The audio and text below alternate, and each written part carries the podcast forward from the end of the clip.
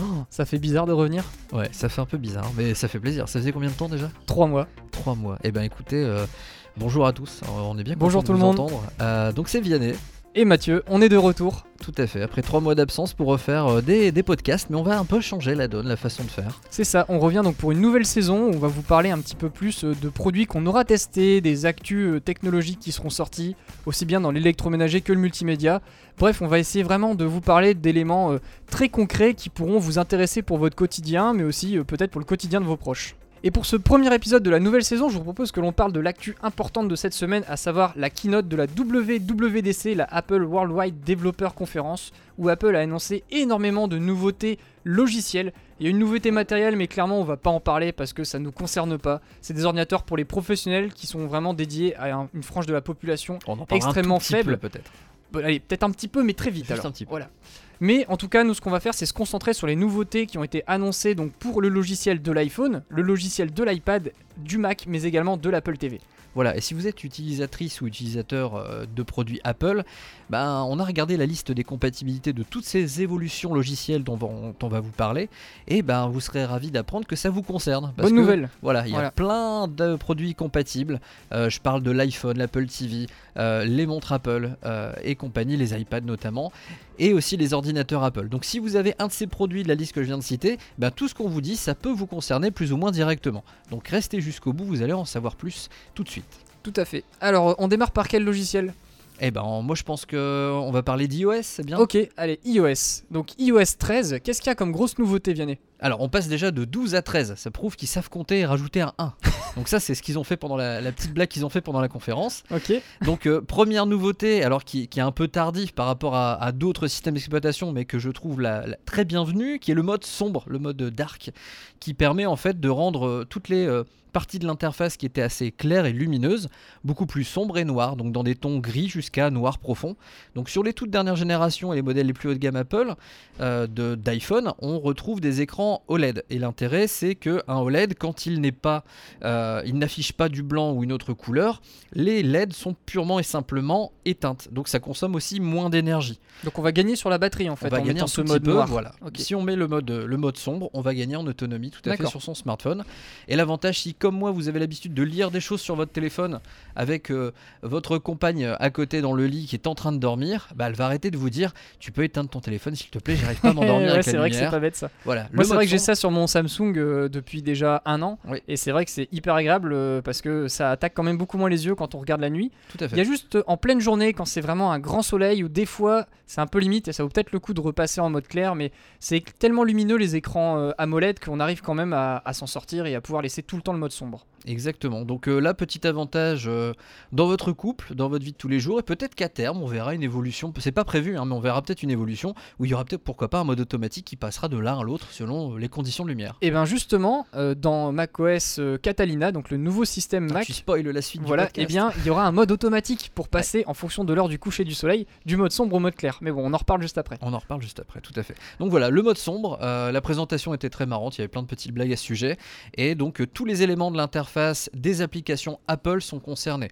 On verra ensuite les applications tierces qui sont ça. ajoutées, si elles suivent le mouvement ou pas. Alors certaines l'avaient déjà fait. Voilà les temps. applications Google par exemple. Voilà, notamment. Donc euh, on va voir si ça euh, se démocratise vraiment dans toutes les applications. C'est ça. Donc cas, par exemple, Apple si vous avez euh, Facebook, il n'y a pas de mode sombre. Par Oui. contre, si vous avez l'application Messenger, il y a un mode sombre. Donc par contre, pour toutes ces applications-là, il faudra manuellement aller activer le mode sombre, ce qui ne sera pas le cas dans les applications Apple. Voilà, exactement. Qu'est-ce qu'on peut dire également, Mathieu? Tu veux peut-être dire quelque chose dans les nouveautés? Il y en a plein à dire. hein. Ouais, bah moi ce que j'avais bien aimé euh, sur euh, iOS 13, euh, pour moi c'est les améliorations de performance euh, Ah globale. oui, tout à fait. Pour moi, ça c'est vraiment quelque chose que je trouve intéressant puisque même si ça s'installe sur des téléphones qui sont anciens, eh bien théoriquement ça va aller plus vite. Et à première vue, les premiers testeurs là qui testent la bêta disent que ça va plus vite, donc ça fait vraiment plaisir. Et euh, pareil sur tout ce qui est réalité augmentée, ils ont encore fait des progrès énormes, notamment sur la gestion des reflets en fonction de la lumière de la pièce. C'est assez bluffant, on arrive de plus en plus vers des choses qui sont très réalistes et vraiment bien intégrées. Il n'y a pas de bug d'affichage euh, sur les surfaces, enfin, on, arrive, on a vraiment l'impression que les objets sont dans la pièce. Oui, tout à fait. La réalité augmentée, c'est, euh, on voit que Apple y investit beaucoup et donc c'est très intéressant de voir qu'ils évoluent énormément. Euh, on voit aussi que dans euh, les développeurs ont accès à un kit complet qui va être la nouvelle version, le- la version 3, Mhm. euh, l'AirKit 3 donc, qui permet aussi de faire du motion capture. Donc pour faire très très simple, avant il fallait une énorme installation technique avec plein de capteurs dans la pièce. La personne devait porter une combinaison spéciale avec des petits éléments réfléchissants et tout ça. Comme pour le Seigneur Anneaux avec Gollum. Voilà par exemple, Ouais. pour, pour créer en fait, pour pouvoir capter les mouvements d'une personne et la reproduire dans un jeu vidéo ou dans un film Hmm. Ouais. sur un autre personnage, un, un animal ou une créature fantastique. Là, il n'y a plus besoin de tout ça. hein. Voilà, avec, Ouais. on a- avec un iPhone. Alors, bien sûr, on le fera pas au même niveau au début De euh, précision, peut le faire ouais. avec, Mm. euh, avec évidemment une installation professionnelle. Mais pour un usage quotidien, ne serait-ce que ludique et de loisir, bah, ça fera déjà très bien le, le taf. Carrément. D'ailleurs, il y, a- il y a une chose qui est géniale, si on parle très concret, ça arrive à tout le monde, je pense, de verrouiller la rotation de l'écran Oui. sur son téléphone. Puis on filme à l'horizontale. Et on filme euh, avec son téléphone à l'horizontale alors que pour l'iPhone vous êtes sur le côté. Du coup quand vous regardez votre vidéo, bah, vous avez votre tête sur le côté comme un idiot. Et comme on t'en penche le téléphone, bah, elle se remet dans l'autre sens. voilà. du coup on se retrouve à pas savoir regarder sa vidéo convenablement. Et ben voilà, ça y est maintenant, il y aura le petit bouton en haut à droite modifié. Quand on appuie dessus, on va pouvoir faire une rotation de 90 degrés Mm. euh, de la vidéo et donc de la pouvoir la remettre dans le bon sens. Ouais. Donc euh, ça c'est un truc tout bête, mais euh, ça évite de prendre une application tierce qu'il faisait, qui rencodait l'image. C'est ça. Donc là on fait ça sans perte de qualité. C'est ce qu'on a ressenti, c'est qu'il y a beaucoup en fait de choses qui étaient avant faites par des applications tierces qui sont intégrées directement dans Ouais. le système, ce qui fait que ça évite euh, pour les gens qui ne connaissent pas ces applications de devoir les découvrir. Là, c'est directement mis dans l'appareil, donc ça va faire gagner du temps et aussi du, bah, de la place dans les téléphones, hein, puisqu'on va pouvoir euh, retirer certaines apps. D'ailleurs, tu, tu fais bien d'en parler parce que tu me fais une transition euh, toute trouvée. On va parler du clavier euh, qui, euh, qui s'inspire notamment de certains modes de saisie d'Android Oui. avec le SwiftKey, comme on l'appelait chez la concurrence. Et en fait, au lieu d'appuyer, donc vous posez votre doigt sur une lettre, vous l'enlevez, vous bougez votre doigt, vous reposez sur une autre lettre pour taper, bah là vous avez juste à maintenir votre doigt sur l'écran et vous passez d'une lettre à l'autre. Et à chaque fois que vous arrêtez pour aller d'une lettre à l'autre, bah, ça enregistre la lettre sur laquelle vous étiez arrêté. Donc pour faire simple, euh, si je veux écrire bonjour, bah, je commence sur le B, je vais tout de suite sur le O, le N, Voilà. le J, tout ça. Et en fait, le mot s'écrit tout seul. Et il n'y a même pas besoin d'écrire la fin du mot. Généralement, le dictionnaire fait la complétion. Moi, sur mon Samsung, là encore, hein, je compare puisque moi je suis pas en iPhone. hein, Voilà, c'est moi, je suis Vianney- sur iPhone. Voilà, c'est Vianney qui est en iPhone euh, 10, euh, 10S maintenant, hein, toi 10S Max. tout à fait. Euh, moi je suis en Galaxy S9 Plus et c'est vrai que le SwiftKey euh, j'écris que comme ça et ça écrit à une de ses vitesses, c'est impressionnant. Donc là, euh, nouvelle fonction qui, Ouais. qui vient directement dans le système, donc pas besoin d'application tierce euh, ou de clavier, de, de clavier pardon, euh, modifié. Tout à fait. Autre, euh, autre mise à jour que moi j'aime bien aussi, c'est sur euh, Reminders, donc Ouais. euh, tout ce qui est rappel en français. Mhm. Euh, donc une révision complète de l'interface qui va être en fait beaucoup plus lisible et plus simple à utiliser parce qu'elle venait des fois en confrontation avec Note. Là, Ouais. ils ont vraiment donné un, un aspect utile au quotidien à part. Et euh, notamment, il y a un système aussi de suggestion que je trouve bien, c'est que en fonction de ce qu'on a écrit, vu qu'il connaît en fait l'utilisation qu'on fait de nos, nos applications et de ce qu'on écrit à l'intérieur, il peut vous suggérer automatiquement, si vous lui demandez, de... vous avez un ami à proximité, il va, il va vous rappeler, bah, si vous voyez cet ami, ce serait bien que tu lui parles de ça parce que tu l'as mis dans tes notes, dans tes D'accord. rappels. Ah, c'est marrant. Donc euh, par exemple, rendre le DVD que j'ai emprunté à Mathieu, ben voilà, ça peut me le rappeler si je l'ai demandé euh, de te le rendre. J'ai plus de DVD moi. Non, je sais, t'es en J'ai des Blu-ray depuis 4K, longtemps, mais même Ouais. moi, mais c'était un exemple, Mathieu. Calme-toi. Qu'est-ce qu'il y a d'autre euh, de sympa Euh, la musique, des trucs sympas sur la musique Ah aussi. oui, tout à fait. Maintenant on a les paroles pour les gens qui ont un abonnement euh, à Apple Music, donc euh, mode karaoké pour pouvoir chanter dans le bus ou, sous les, ou dans les toilettes. hein, Évitez dans choix. le bus, dans les toilettes, vous faites ce que vous Sous la douche Euh, bah, Chez vous, mais euh, Voilà. n'infligez pas ça aux autres, s'il vous plaît. L'autre nouveauté euh, que je trouvais sympa dans la musique, bah, c'est sur les AirPods, puisqu'il y a aussi une petite amélioration. Donc si vous êtes à chacun avoir une paire de AirPods, vous rapprochez vos téléphones et celui qui veut faire écouter quelque chose à l'autre, il tape entre guillemets avec son téléphone euh, sur l'appareil euh, de son ami, gentiment. voilà gentiment, et ça vient euh, partager le, le- le flux audio que l'on avait sur son téléphone sur les AirPods de son voisin. Mm. Donc euh, c'est une fonction un peu de partage comme ça pour éviter de devoir euh, bah, se partager les écouteurs. Voilà. Et autre euh, innovation aussi avec les AirPods, c'est si vous recevez un SMS ou un e-message, Euh, il va lire le plus rapidement possible des réceptions le message en vocal, donc il va vous faire une retranscription vocale de votre message, et vous pourrez répondre directement, sans forcément retourner sur le, le smartphone à faire une manipulation. Donc vous allez pouvoir répondre à vos SMS directement dès que vous les recevez. Donc ça permet d'être beaucoup plus réactif si c'est important pour vous de communiquer par SMS, Hmm. euh, par e-message pardon, rapidement. Ça c'est euh, c'est un truc qui est très très sympa. Ok. Bon après sinon en rapide euh, il y a Siri qui va avoir une voix un peu plus naturelle encore. Oui, Qui était déjà fait. très bien, hein, Siri mais, change de voix. voilà ça s'améliore encore un peu plus. Euh, on a plein, donc là pour l'instant c'est surtout les États-Unis, mais ils ont en gros adopté un- une cartographie beaucoup plus détaillée, beaucoup plus propre que celle qu'il y avait auparavant.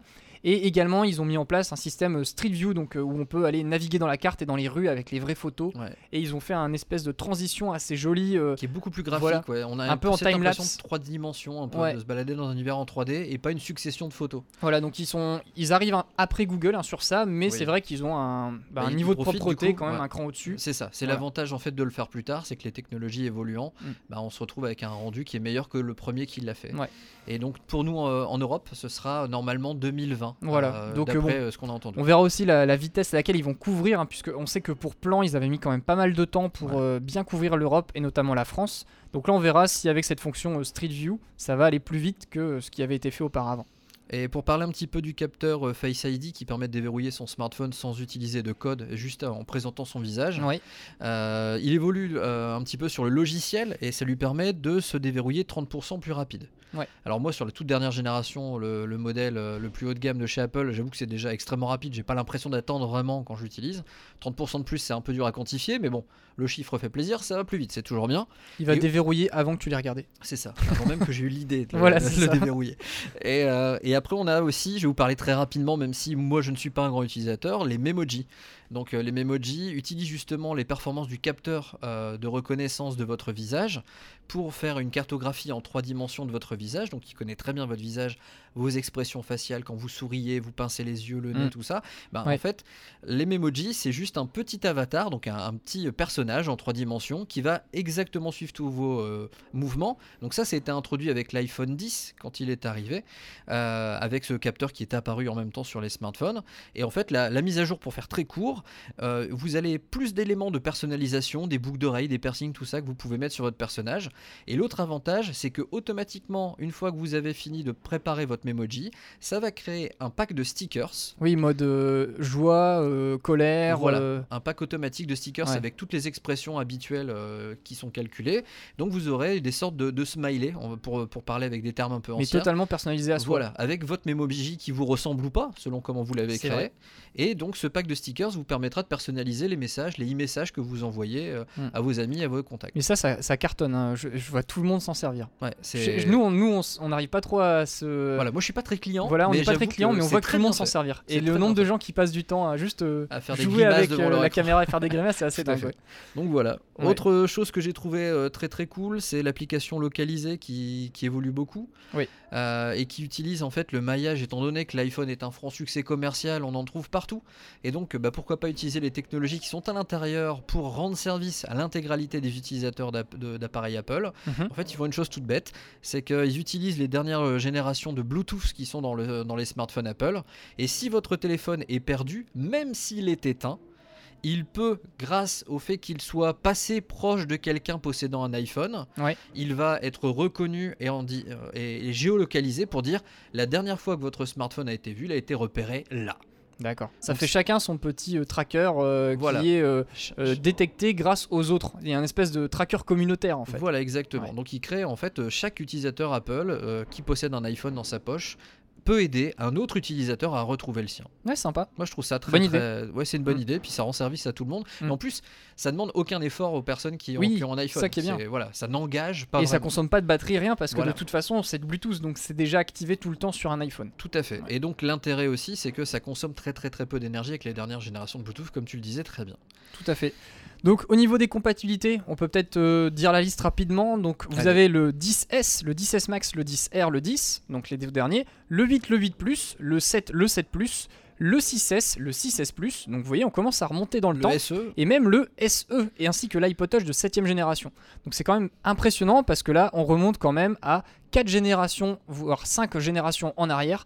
Donc ça vous fait quand même, euh, même 5 ans après, vous pouvez encore mettre à jour votre iPhone. Ça c'est quand même génial, bravo Apple. Voilà. Et la promesse d'Apple aussi, c'est de, de rendre votre téléphone, même s'il est plus ancien, plus rapide. Parce Oui. que comme ils allègent le code, ils optimisent le code, votre smartphone un peu ancien, si vous le mettez à jour, vous pouvez lui redonner un petit regain de performance. Voilà. Donc c'est pas euh, toujours une mauvaise idée de faire les mises à jour, contrairement Exactement. à d'autres systèmes. On enchaîne avec le nouveau WatchOS qui est dans l'Apple Watch, hein, puisque là aussi il bénéficie de quelques nouveautés. Donc là on a, 6. voilà, on a repéré quelques petites nouveautés intéressantes. Hein, Vianney, euh, tu en avais repéré deux toi? Alors bah moi, il y avait. euh, je, vais, je vais parler un petit peu pour les femmes, hein, Mhm. parce que ça ne concerne qu'elles. Euh, avant, il existait des applications qui permettaient de suivre leur cycle menstruel, Mhm. qui est une information qui est importante parce que ça, ça rythme Ouais. leur vie, leur quotidien. hein. Euh, donc, il y a des personnes qui le font sans, il y a des personnes qui utilisaient une application tierce qui n'était pas officielle Apple. Ouais. Là, Apple a décidé d'intégrer aussi bien dans iOS 13, donc c'est-à-dire dans tous les iPhones, Ouais. cette application gratuitement et également dans la montre. Donc ça permet en fait, au-delà même de connaître son cycle, mais aussi de répertorier les douleurs qu'on a eues. Par exemple, le niveau, l'intensité des douleurs, et Mm. du coup de garder un journal de tout ça. Et si vous cherchez par exemple à avoir un enfant, bah, ça vous dit à quel moment c'est le plus opportun de le faire, de le Mhm. concevoir, tout simplement. Donc c'est, je trouve que c'est une application qui est pas nouvelle, mais je trouve ça très cool de l'avoir intégrée de base Ouais. dans, le, dans, le, dans le système. Ouais, puis c'est euh, c'est assez discret en plus, on peut le regarder euh, sans Voilà, forcément sortir le téléphone, donc c'est quand même assez, assez sympa comme idée, ouais. Voilà, donc ça c'est là euh, l'une des choses que j'ai trouvé sympa, mais il n'y a pas que ça évidemment. Ouais, je pense que le deuxième, ça, c'est- par contre, c'est ton petit préféré sur le bruit là. Alors oui, Ouais. il y, a- il y a en fait une, euh, une nouvelle fonctionnalité qui est arrivée dans, dans les dernières générations de- d'Apple Watch. Euh, c'est un capteur de bruit. Ça vous permet tout simplement de protéger votre audition parce que on sous-estime souvent le problème du bruit. Si on atteint plus de 90 décibels, si on s'expose à autant de minutes à 90 décibels, ça peut générer chez les plus sensibles une perte d'audition qui ne se résorbera jamais. Donc Ouais, euh, Irréversible. irréversible malheureusement. Et là, on est prévenu. Voilà, et là en fait, elle- elle- la montre vous prévient. Vous êtes dans un environnement bruyant, soit éloignez-vous de la source de bruit, soit simplement Protégez vos oreilles. Voilà. Protégez vos oreilles. Donc c'est sympa quand on a un concert, un match de foot, euh, on va voir un grand bruit de Formule 1, bah direct on a Voilà. euh, l'information qui nous dit attention, trop de bruit. Exactement. Donc ça, ça, c'est c'est tout bête, mais des fois on se rend compte qu'il y a du bruit, mais on n'est pas capable de dire à combien ce, Ouais. ce niveau a- atteint, quoi. Mm. à combien ce niveau monte. Donc euh, ça, je trouve ça très cool. Autre chose aussi que, que je trouve pas mal, c'est ils ont créé des nouveaux, des nouvelles faces, donc euh, des nouvelles euh, décorations d'écran pour montrer l'heure, et en fait elles sont plus personnalisables qu'avant, et donc on va pouvoir exactement mettre ce qui nous intéresse. Si par exemple ce qui vous intéresse c'est votre rythme cardiaque ou vos activités, si c'est euh, d'avoir un raccourci pour euh, prendre un mémo vocal, ben, on va pouvoir mettre tout ça sur euh, l'interface de base pour y avoir accès n'importe quand quand on veut. Donc ça c'est une des innovations que WatchOS 6 apporte.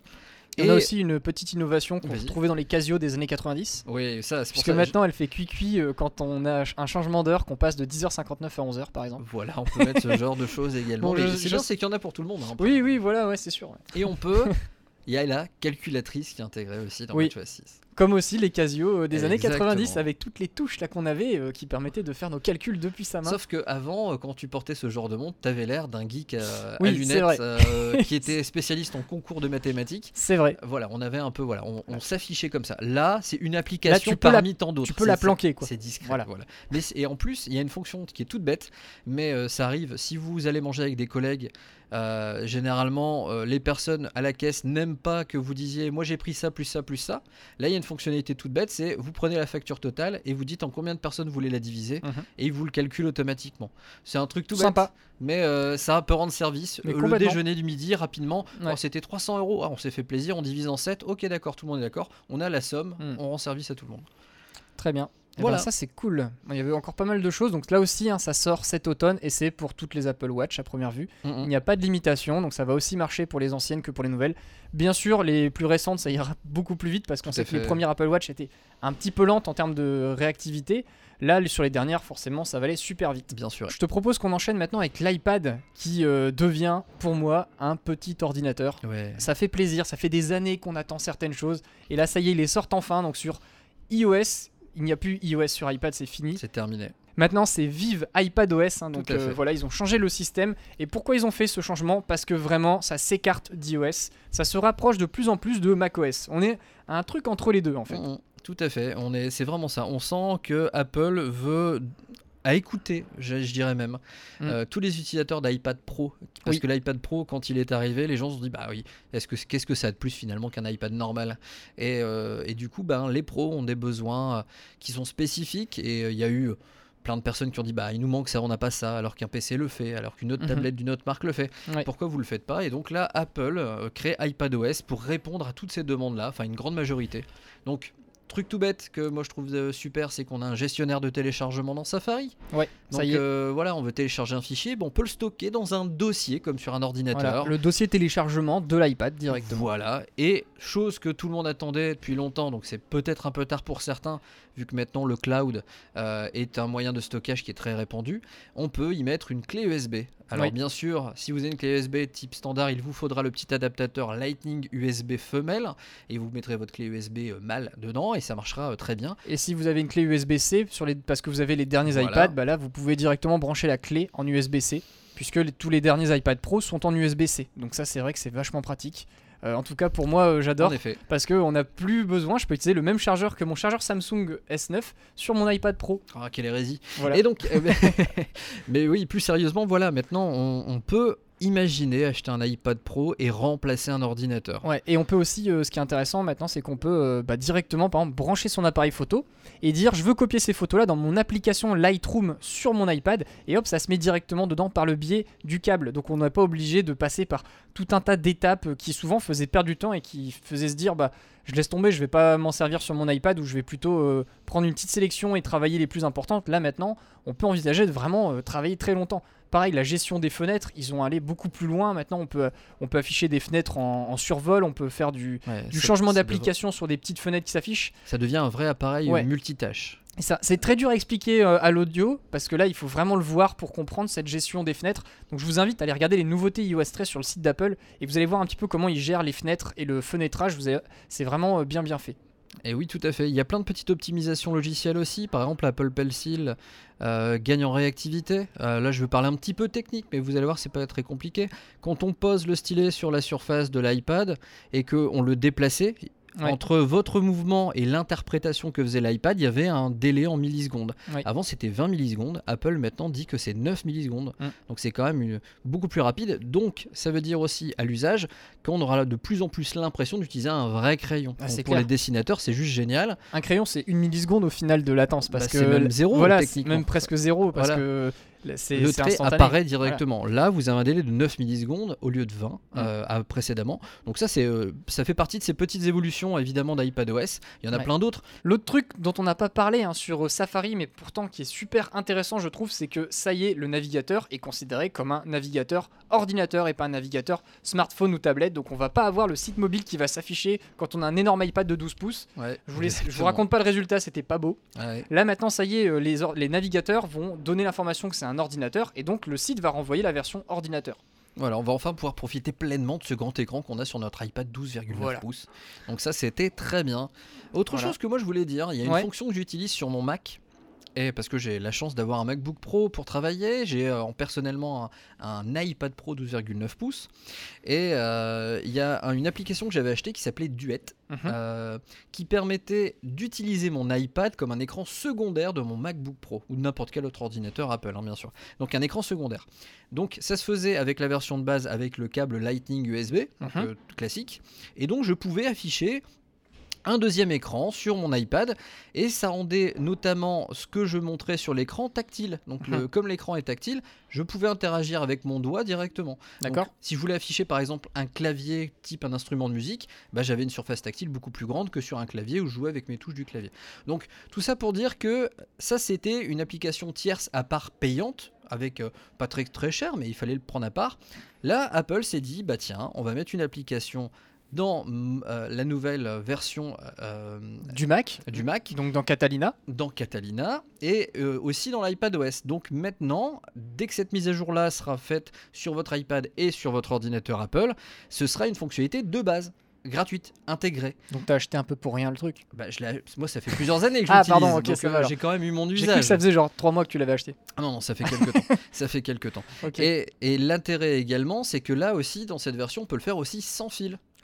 Donc pour un pro, par exemple, il a son Mac euh, devant lui, il a son iPad 12,9 pouces, il est dans une réunion avec quelqu'un, il veut pouvoir montrer quelque chose, la personne prend l'iPad dans les mains ou euh, enchevalé devant elle, et on peut l'utiliser comme un écran secondaire si par exemple dans la salle de euh, réunion où, où on est, il n'y a pas d'écran euh, secondaire ou de télé ou autre. Donc ça c'est la fonction sidecar. Ça, c'est la fonction exactement qui s'appelle Sidecar.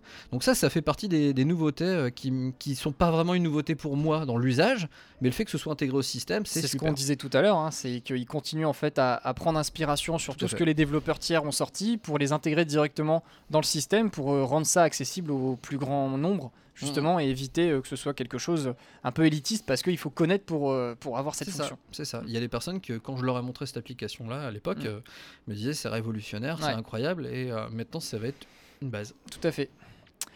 Donc voilà, bon bah je pense que là on a fait le tour sur cette partie iPadOS, tvOS donc il y a dans l'Apple TV, là aussi il y a eu quelques changements. Donc euh, on va passer rapidement là-dessus mais en gros, vous allez avoir donc la mise en place de Apple Music, Apple TV et Apple Podcast directement dans l'Apple TV. Donc c'est des nouvelles applications qui vont mieux séparer en fait les contenus euh, respectifs que ce soit la musique, les vidéos ou bien alors tout ce qui est la partie podcast. Ça, c'est une, une nouveauté qui est transverse à tout Voilà, l'écosystème c'est Apple. tout l'écosystème. Il faut Voilà, savoir iTunes, que iTunes mort. euh, disparaît. Voilà. Voilà, iTunes c'est mort. Ouais. Et voilà, on a Apple TV pour tout ce qui est séries, films et tout ça Ouais. à la demande. Apple Music pour la musique et pour le karaoké maintenant. Et l'Apple Podcast bah, pour nous écouter. Voilà, c'est ça. Et euh, vous avez également une fonction euh, de jeu vidéo là qui va sortir donc euh, à, l'automne, voilà. Donc euh, là pareil, ce sera avec un système d'abonnement et donc on verra un petit peu les jeux ce que ça va donner en tout cas sur cette fin d'année. Avec la compatibilité avec les, les manettes Microsoft Oui. d'Xbox et également de PlayStation 4. C'est vrai qu'on n'en a pas parlé de ça, mais bah, pour les iPhones et les iPads, on peut aussi maintenant brancher une manette Xbox et une manette PlayStation 4 directement à son téléphone ou sa tablette pour jouer à des jeux. Donc, euh, il y a eu tellement de nouveautés que c'est vrai que c'est difficile des fois de, de- de- de tout fait, retenir. voilà. Mais c'est vrai que ça, c'est génial parce que c'est pas des manettes qui coûtent très cher. Maintenant, on les trouve à 40 euros en moyenne et elles sont super agréables à utiliser. Et comme là, ça va être vraiment les manettes gérées par défaut, il va y avoir beaucoup de jeux qui vont fonctionner enfin avec ces manettes-là. Donc, Tout ça, c'est vraiment chouette. En fait, il faut, euh, je fais une petite euh, prise de recul très rapide sur l'univers du jeu vidéo. Avant l'univers du jeu vidéo, il y avait les gamers et les autres. Mm. Euh, moi, je vais prendre par exemple l'exemple de ma mère. Ma mère joue plus sur, euh, que moi aux jeux vidéo. Ah, c'est clair. Parce qu'elle joue énormément Mm. sur son iPad. Mm. Et donc, les jeux ne sont peut-être pas les mêmes, mais l'action de jouer est la même. On Oui. joue un jeu Ouais, vidéo, clairement. point barre. Mm. Et en fait, je pense que le marché du jeu mobile est en pleine expansion. Il n'arrête pas et il dépasse même en nombre de joueurs celui du monde du jeu PC ou de la console. Et le fait de dire que Apple dise allez, on y croit, on va sur le jeu vidéo. On crée Apple Arcade, on crée euh, des jeux dédiés à ça. Bah là, bizarrement, en fait, euh, on se dit que l'Apple TV devient une petite console de jeu salon euh, prochainement. On va pouvoir brancher une manette avec une vraie ergonomie de manette, donc c'est-à-dire que les gamers seront peut-être plus attirés à jouer sur des jeux mobiles. Mm. Les gens qui jouent à des jeux mobiles vont peut-être s'intéresser à d'autres types de jeux. Donc on a une sorte de, de croisée en fait euh, de, de- de différentes générations, types de gens qui vont peut-être se retrouver à jouer à les mêmes jeux, à trouver le même plaisir sur la même plateforme. Et peut-être que justement ta mère elle va se mettre à, à tuer des aliens au lieu de jouer avec euh, des pas. écrasements de fruits. C'est pas son Voilà. genre. Elle préfère trier, tu sais, sur une grille euh, euh, des objets, Ouais, sans ouais. citer de jeu, mais voilà, faire ouais. des lignes de couleurs ou de bonbons pour, euh, gagner des bonus. Ça mais je ne juge pas. Pour moi, c'est un jeu Ah oui, et quand on voit le niveau qu'il faut atteindre pour gagner Ah dans oui, ces jeux, c'est- quand même un investissement. Donc clair. voilà, je- Apple va vers le jeu vidéo encore une fois et je pense que dans, là c'est dans un meilleur sens qu'à l'époque avec la Pinpin. Oui, et puis pareil, le fait de pas obliger à devoir acheter une manette Apple ou une manette d'un constructeur tiers, qu'on puisse juste utiliser une manette Microsoft ou PlayStation, c'est quand même super. Et puis il pousse sur le fait que les développeurs créent des versions spécifiques à ce nouveau système qui arrive. Ouais. Donc c'est pas les mêmes jeux qu'on a ailleurs. Ça va peut-être développer. Là, il, il parle d'une centaine de nouveaux jeux. Ok, on va voir ça. Donc on continue euh, peut-être sur euh, macOS Catalina. Ouais, bah ce sera le dernier point, puisqu'après on aura fait le tour, hein, Eh il y oui. aura, on aura tout vu. Donc euh, sur Catalina, pas mal de petits changements aussi. Là, moi, celui que je retiens, c'est le fait les développeurs vont pouvoir beaucoup plus facilement transposer leurs applications qui sont développées pour iPhone ou iPad sur macOS. En gros, Apple a développé un, un kit pour accélérer les développements et donc ça va aussi faire augmenter énormément le parc d'applications dans le Mac App Store. Et ça, c'est génial parce qu'actuellement, il est quand même assez pauvre le Mac App Store, je trouve. On retrouve au final plutôt euh, bah, des applications qu'on trouve sur PC et pas justement toutes les applications qu'on aime sur son iPad ou son iPhone et qu'on se dit mais j'aimerais trop les avoir aussi sur mon Mac, ça serait trop bien. Exactement. Et ben là, ça y est, ça va arriver. Excellent, excellent. Et il y a aussi euh, toujours cette histoire de performance améliorée, Oui, hein, comme d'habitude. Euh, iTunes, là aussi, qui est Voilà. Donc euh, en fait, en ça vient. euh, voilà, coupé en trois pour avoir euh, là aussi Apple Music, Apple Podcast et Apple TV sur directement le Mac. Donc ça c'est bien parce que ce sera plus facile de se repérer. Et la gestion de l'iPhone va se faire directement dans le Finder maintenant. Mm. Donc ça aussi, pareil, petite révolution. euh, c'est aussi quelque chose qu'on attendait depuis longtemps de pouvoir gérer son iPhone dans, le Finder. euh, Donc ça c'est chouette. Et après, bah, la dernière pour moi nouveauté sympa de Catalina, bah, c'est euh, la gestion automatique hein, du mode sombre vers le mode clair en fonction de l'heure du coucher du soleil dont on parlait.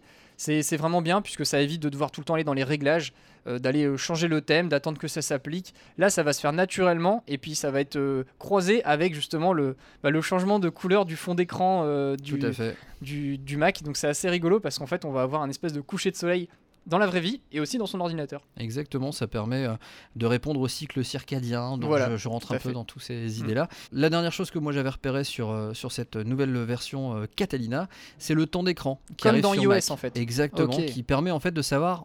C'est tout bête, mais on se rend pas compte quand on utilise des applications combien de temps on passe dessus. Moi, j'ai pas envie de me rendre compte.